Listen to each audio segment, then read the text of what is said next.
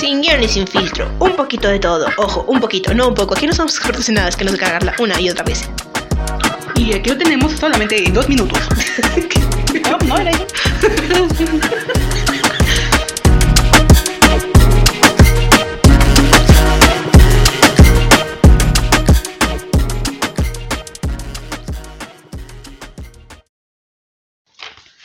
¡Zeta!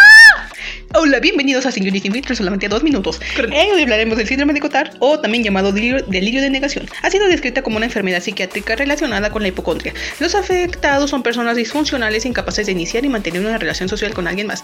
Creen fielmente haber fallecido, sufrir putrefacción de los órganos o simplemente no existir. Ay, Dios mío, creo que yo soy eso. bueno, tengo hipocondriaques. Esta enfermedad recibe su nombre de Jules Cotard, neurólogo francés, quien fue el primero en reconocerla como una entidad y describirla como la delirio de negación en París en 1880. Como no entendí.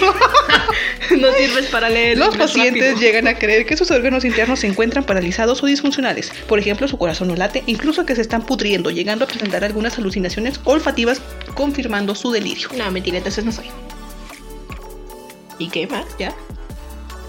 En sus formas más complejas, el paciente llega a defender la idea de que en realidad él mismo está muerto e incluso que han fallecido personas allegadas a él. O sea que él defiende de que sí está muerto. Él defiende que sí está Hola, muerto padre. y se cree muerto y huele a putrefacto. Él, pero según él. sí, muerto, inmortal o los dos.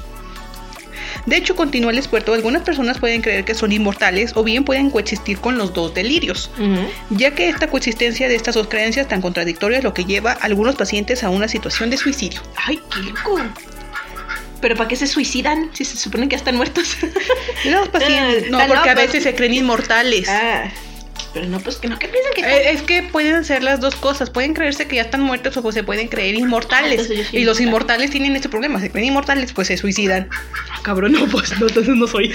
Los pacientes con esquizofrenia pueden llegar a tener este trastorno. Los estados de depresión psicótica, la enfermedad de Parkinson, la enfermedad cerebrovascular o las infecciones cerebrales también pueden desencadenar este trastorno. O sea que si tengo Parkinson puedo empacar- eh, puedo de esa enfermedad. Ajá.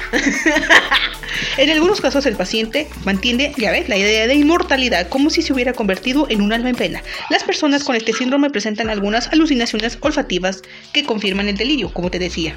Huelen nauseabundos, o sea que procede de su Pero, cuerpo o el sea- olor a fétido. En realidad no, lo, no, no, no pasa eso. O sea, ellos nada más se huelen, ¿no? Sí, porque ellos sienten que están muertos Ay, o, que sus cora- o que su corazón ya no late o que sus pulmones ya no respiran. Perfecto, se nos acabó el tiempo. sí, bye.